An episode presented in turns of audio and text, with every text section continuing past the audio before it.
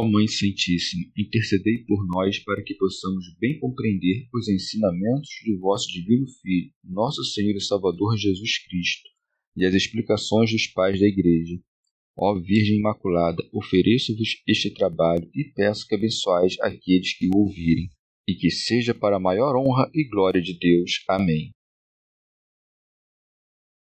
Senhor Onipotente, purificai o meu coração e os meus lábios vós que purificastes os lábios do profeta Isaías com carvão em brasa, e dignai-vos, por tal modo, purificar-me com a vossa misericórdia, para que possa dignamente anunciar o vosso santo Evangelho. Por Jesus Cristo, nosso Senhor. Amém. Senhor, abençoai-me. Que o Senhor resida no meu coração e nos meus lábios, para que anuncie digna e convenientemente o seu Evangelho. Amém. Evangelho de Nosso Senhor Jesus Cristo, segundo São Mateus. Profissão de fé e primado de Pedro. Chegando Jesus ao território de Cesaré de Filipe, perguntou aos discípulos: Quem dizem os homens ser o filho do homem? Disseram: Uns afirmam que é João Batista, outros que é Elias, outros ainda que é Jeremias ou um dos profetas. Então lhes perguntou: E vós, quem dizeis que eu sou? Simão Pedro, respondendo, disse: Tu és o Cristo, o Filho do Deus vivo. Jesus respondeu-lhe: Bem-aventurado és tu, Simão, filho de Jonas, porque não foi carne ou sangue que te revelaram isso, e sim meu Pai que está nos céus. Também eu te digo que tu és Pedro, e sobre esta pedra edificarei minha igreja, e as portas do Hades nunca prevalecerão contra ela. Eu te darei as chaves do reino dos céus, e o que ligares na terra será ligado nos céus, e o que desligares na terra será desligado nos céus.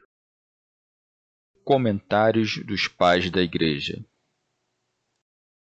Comentário de São Tomás de Aquino em forma de glosa.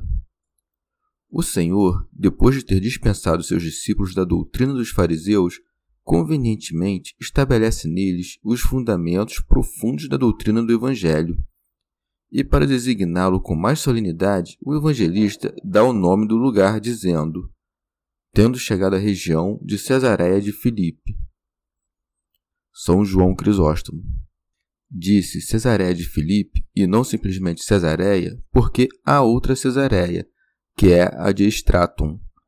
Não foi nesta, mas na primeira, que o Senhor interrogou os discípulos, afastando-se dos judeus, para que, retirados para longe de todo temor, dissessem o que tinham em mente. São Jerônimo. Este Filipe era irmão de Herodes, o tetrarca de Itúria e de Traconítides, que, em honra a Tibério César, deu à cidade, que hoje se chama Pâneas, o nome de Cesareia. Comentário de São Tomás de Aquino em forma de glosa. Para confirmar seus discípulos na fé, primeiro quis remover de seus espíritos as opiniões e os erros dos outros, e por isso se segue. Jesus perguntou aos discípulos: Quem dizem os homens ser o filho do homem? Orígenes. Cristo interroga os discípulos para que, pelas respostas dos apóstolos, saibamos as diversas opiniões que havia sobre Cristo entre os judeus, e também para nos ensinar a sempre investigar a opinião que os homens têm de nós, com o intuito de que, se falam mal, não demos ocasião, e se bem, que as aumentemos. Mas o exemplo dos apóstolos também instrui os discípulos dos bispos, que devem informá-los de qualquer opinião que, do lado de fora, corra sobre eles. São Jerônimo. Esta questão, quem dizem os homens ser o filho do homem, é belíssima, porque os que falam do filho do homem são homens, e os que compreendem sua divindade não são chamados de homens, mas de deuses. São João Crisóstomo. Ele não disse quem dizem os escribas e os fariseus que eu sou, mas quem dizem os homens que eu sou investiga a opinião do povo, que não era inclinada para o mal. Ainda que sua opinião sobre Cristo fosse muito inferior à que deveria, era contudo isenta de maldade. diferente da opinião dos fariseus, que era plena de grande malícia. Santo Hilário de Poitiers, ao dizer: Quem dizem os homens ser o filho do homem? Insinuou ser algo além daquilo que viam nele. Ele era, de fato, filho do homem. Não devemos pensar que, perguntando o que diziam dele, confessou algo de si mesmo. Ele perguntou sobre algo que estava oculto, e é sobre isso que versa a nossa fé. A razão da confissão que devemos conservar é que Cristo não é somente Filho de Deus, mas também Filho do homem. Sem ambas as coisas, não há esperança alguma de salvação. Por isso, ele disse enfaticamente: Quem dizem os homens ser o Filho do homem? São Jerônimo. Não disse: Quem dizem os homens que eu sou? Mas quem dizem que é o filho do homem? Disse assim para que não parecesse que perguntava por vaidade. É de se observar que, no Antigo Testamento, sempre que se diz filho do homem, em hebraico se diz filho de Adão. Orígenes. Os discípulos relatam a Cristo as diferentes opiniões que os judeus tinham a seu respeito. Por isso é dito: disseram. Uns afirmam que é João Batista, ou seja, os que pensavam como Herodes, outros que é Elias, isto é, os que supunham que o próprio Elias nascera de novo ou que, ainda vivo em corpo, aparecia agora. Outros ainda que é Jeremias, a quem o Senhor constituíra profeta das nações. Os que pensavam assim o faziam sem compreender que era figura de Cristo, ou um dos profetas, por uma razão semelhante, por causa das coisas que Deus falou através dos profetas mas cujo cumprimento não se deu neles, mas em Cristo. São Jerônimo. O povo pôde se equivocar pensando que fosse Elias ou Jeremias, como se equivocou Herodes a respeito de João. Por isso me admiro ao ver os intérpretes indagando a causa de cada um destes erros. São João Crisóstomo. Depois dos discípulos terem relatado as opiniões do povo, o Senhor lhes faz uma segunda pergunta, para que formem uma opinião mais elevada a seu respeito. Por isso segue. Então lhes perguntou: E vós, quem dizeis que eu sou? Vós, digo, que estáis sempre comigo e que presenciastes milagres maiores que os que o povo viu, não deveis ter sobre mim a mesma opinião que este. Eis a razão de não tê-los interrogado no início de sua pregação, mas só depois de ter feito muitos milagres e de ter dito muitas coisas a respeito de sua divindade. São Jerônimo. Observai pelo contexto das palavras como os apóstolos não são chamados de homens, mas de deuses, porque o Senhor, ao lhes perguntar: Quem dizem os homens que é o filho do homem? acrescenta: E vós, quem dizeis que eu sou? O que equivale a dizer: os homens têm uma opinião mundana, mas vós, que sois deuses, quem julgais que eu sou? Rábano Mauro. Não questiona a opinião dos discípulos e das outras pessoas porque não a soubesse. Interroga dos discípulos para que a confissão de sua reta fé fosse remunerada como digna de recompensa, e a dos outros para que, pela exposição dos erros, provasse aos discípulos que a verdade de sua confissão não provinha da opinião do vulgo, mas de terem percebido o segredo mesmo da revelação do Senhor. São João Crisóstomo. Quando o Senhor pergunta sobre a opinião da plebe, todos respondem. Quando interroga sobre a de todos os discípulos, Pedro, como boca e cabeça dos apóstolos, responde por todos.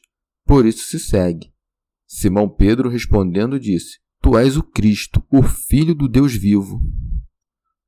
Orígenes. Pedro negou que Jesus fosse aquilo que os judeus afirmavam e confessou: Tu és o Cristo, coisa que os judeus ignoravam. E o que é maior ainda, o Filho de Deus vivo, que falou pelos profetas: Juro por minha vida, diz o Senhor Deus. E por isso era chamado de vivo, mas de forma supereminente acima de todos que têm vida porque só ele tem a imortalidade e é a fonte da vida, o que propriamente se diz de Deus Pai. É a vida que procede da fonte quem disse: Eu sou o caminho, a verdade e a vida. São Jerônimo. Chama-o de Deus vivo também para distingui-lo daqueles que levam o nome de deuses, mas que são mortos, como Saturno, Júpiter, Vênus, Hércules e os demais monstros dos idólatras. Santo Hilário de Poitiers. Esta é a verdadeira e inviolável fé. Deus Filho procede de Deus Pai, e sua eternidade procede da eternidade do Pai. Que esse Deus assumiu um corpo e se fez homem é, portanto, a confissão perfeita. Portanto, ele abarcou em si tudo o que expressam sua natureza e seu nome, no qual está a suma de todas as virtudes. Rábano Mauro. No admirável contraste, o Senhor professa ter assumido a humildade de nossa humanidade, e o discípulo revela a excelência de sua eterna divindade.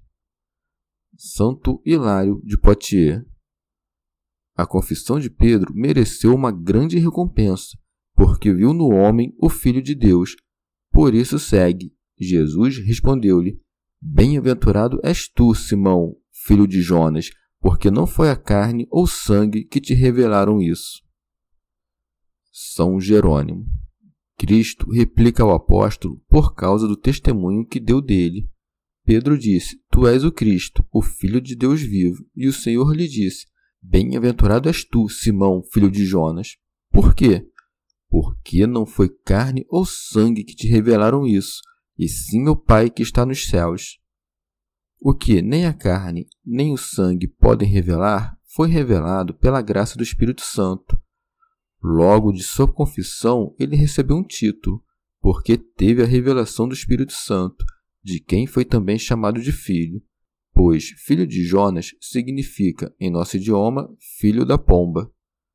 Alguns aceitam simplesmente que Simão, chamado Pedro, era filho de João, conforme aquela passagem. Simão, filho de João, amas-me?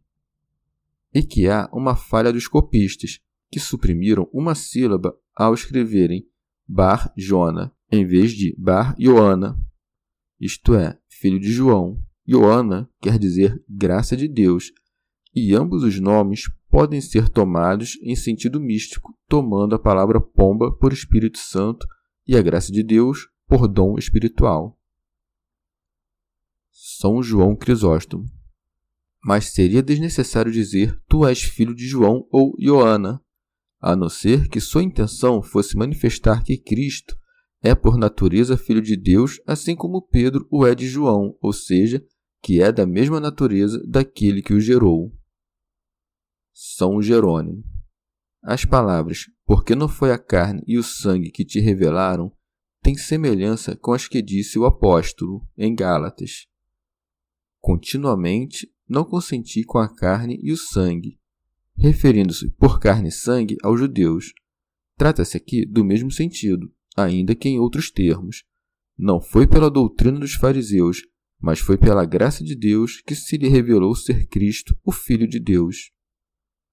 Santo Hilário de Poitiers. Ou, de outra maneira, bem-aventurado é Pedro, pois é louvável que tenha visto e compreendido para além dos olhos humanos, não se atendo à carne e ao sangue, mas contemplado o Filho de Deus por revelação do Pai Celeste. Pedro foi julgado digno de ser o primeiro a reconhecer que a divindade está em Cristo. Orígenes. Devemos perguntar aqui se os discípulos sabiam, quando foram enviados pela primeira vez, que ele era o Cristo. A passagem acima dá a entender que esta é a primeira vez em que Pedro confessou Cristo como Filho de Deus vivo. E vê se pode responder uma questão desta ordem.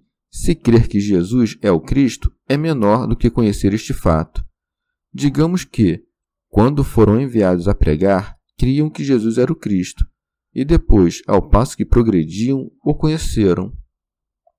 Ou também podemos responder dizendo que, antes, os apóstolos tinham apenas o princípio do conhecimento de Cristo e pouco sabiam dele, mas depois progrediram neste conhecimento a ponto de serem capazes de compreender o conhecimento de Cristo revelado pelo Pai.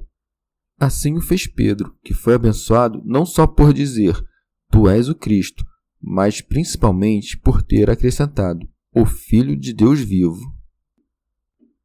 São João Crisóstomo. E certamente, se Pedro não tivesse confessado que Cristo realmente nascera do Pai, não teria sido obra da revelação, nem seria digno de ser chamado bem-aventurado se julgasse que Cristo era apenas um entre os muitos filhos adotivos. Pois, antes dele, os que estavam na barca com Cristo disseram: Verdadeiramente, tu és o Filho de Deus. E também Natanael havia dito: Mestre, tu és o Filho de Deus. Contudo, não foram chamados bem-aventurados, porque não confessaram a mesma filiação que Pedro. Julgavam-no como um dentre muitos filhos, não como o verdadeiro filho, e ainda que o tivessem como o principal de todos, não o viam como sendo da mesma natureza que o Pai. Vês, pois, como o Pai revela o Filho e o Filho o Pai. E não se pode designar o Filho senão pelo Pai nem o Pai, senão pelo Filho, donde resulta que o Filho é consubstancial ao Pai e com ele deve ser adorado. Cristo afirma então que muitos creriam naquilo mesmo que Pedro confessou, ao acrescentar: Também eu te digo que tu és Pedro. São Jerônimo, como se dissesse: Já que disseste, tu és o Cristo, o Filho de Deus vivo, também eu te digo, não com palavras vãs, que não se hão de cumprir, pois em mim dizer é agir. Que tu és Pedro, assim como sendo ele a luz e dando-a aos apóstolos, para que fossem chamados de luz do mundo e de tantos outros nomes que o Senhor escolheu, agora a Simão, que creu em Cristo, a rocha, o nome de Pedro. Santo Agostinho não se deve pensar, contudo, que foi aqui que Pedro recebeu seu nome. Como João o relata, ele o recebeu quando lhe foi dito: Tu serás chamado Cefas, que quer dizer Pedro. São Jerônimo. E seguindo a metáfora da pedra, disse oportunamente: Sobre ti edificarei minha igreja, como se segue, e sobre esta pedra edificarei minha igreja. São João Crisóstomo. Ou seja, sobre esta fé e sobre esta confissão edificarei minha igreja, mostrando que muitos creriam naquilo mesmo que Pedro confessou, confirmando o seu sentido e fazendo dele pastor. Santo Agostinho. Eu disse em outro lugar, falando do apóstolo Pedro, que sobre ele, como sobre uma pedra, foi edificada a igreja. Mas não ignoro e depois o expus em muitas ocasiões, que as palavras do Senhor, tu és Pedro, e sobre esta pedra edificarei a minha igreja, significam que a igreja está edificada sobre aquele que Pedro confessou ao dizer: Tu és o Cristo, o Filho de Deus vivo. Como se Pedro, chamado de pedra por aquela pedra, figurasse a pessoa da igreja, que está edificada sobre esta pedra. O Senhor não disse a ele: Tu és a pedra, mas tu és Pedro, pois a pedra era Cristo, o qual Simão confessou, assim como confessa toda a igreja, e por isso foi chamado de Pedro. Que o leitor escolha destas duas opiniões qual lhe parece mais provável. Santo Hilário de Poitiers na imposição deste novo nome está o feliz fundamento da Igreja, e uma pedra digna desta edificação, que dissolverá as leis do inferno, as portas do Tártaro e todas as fortificações da morte. E, para manifestar a firmeza da igreja edificada sobre a pedra, acrescenta: E as portas do Hades nunca prevalecerão contra ela. Comentário de São Tomás de Aquino em forma de glosa. Isto é, não a separarão de minha caridade e da fé em mim. São Jerônimo. Por portas do inferno entendo os pecados e os vícios, ou também as doutrinas heréticas que seduzem os homens e os lançam no Tártaro. Orígenes mas nas regiões celestes, qualquer malícia espiritual são portas do inferno, contrárias às portas da justiça. Rábano Mauro. Também são portas do inferno os tormentos e seduções dos perseguidores, as obras perversas e as conversas vãs dos infiéis, pois levam ao caminho da perdição. Orígenes. O Senhor não explica se prevalecerá a pedra sobre a qual está edificada a igreja ou se a igreja edificada sobre a pedra. Contudo, não há dúvida de que nem contra a pedra nem contra a igreja prevalecerão as portas do inferno. São Cirilo de Alexandria. Conforme a promessa do Senhor, a Igreja Apostólica de Pedro permanece imaculada de toda sedução e protegida contra todo ataque herético sobre todos os comandantes e bispos, sobre todos os primazes das igrejas e dos povos, e em seus pontífices, em sua fé abundante e na autoridade de Pedro. E, enquanto outras igrejas são envergonhadas pelos erros de alguns de seus indivíduos, só ela reina, sustentada de modo inquebrantável, impondo silêncio e calando a boca de todos os hereges. E nós, para nossa salvação, a não ser que estejamos corrompidos ou inebriados pelo vinho da soberba, confessamos e pregamos, unidos a ela, a regra da verdade e da santa tradição apostólica. São Jerônimo. Ninguém pense que se trata da morte, querendo dizer que os apóstolos não estariam submetidos à condição da morte, já que os vemos brilharem no martírio. Orígenes. Também a nós será dito: Tu és Pedro, se, por uma revelação do Pai que está nos céus, ou seja, habitando também nós, de certa forma, nos céus, confessarmos que Jesus Cristo é o Filho de Deus vivo, pois todo aquele que imita Cristo é pedra. Mas aquele contra o qual prevalecem as portas do inferno não pode ser chamado de pedra, sobre a qual Cristo edificou a igreja, nem igreja, nem parte da igreja, a qual o Senhor edificou sobre a pedra. São João Crisóstomo. Em seguida, fala de outra honra dada a Pedro, quando acrescenta: Eu te darei as chaves do reino dos céus, que equivale a dizer: Assim como o Pai te concedeu que me conhecesses, assim também eu tenho algo a lhe dar, isto é, as chaves do reino dos céus. Rábano Mauro. Aquele que confessou o Rei dos céus com mais devoção que os outros, tem mais mérito que os outros para receber as chaves do reino dos céus.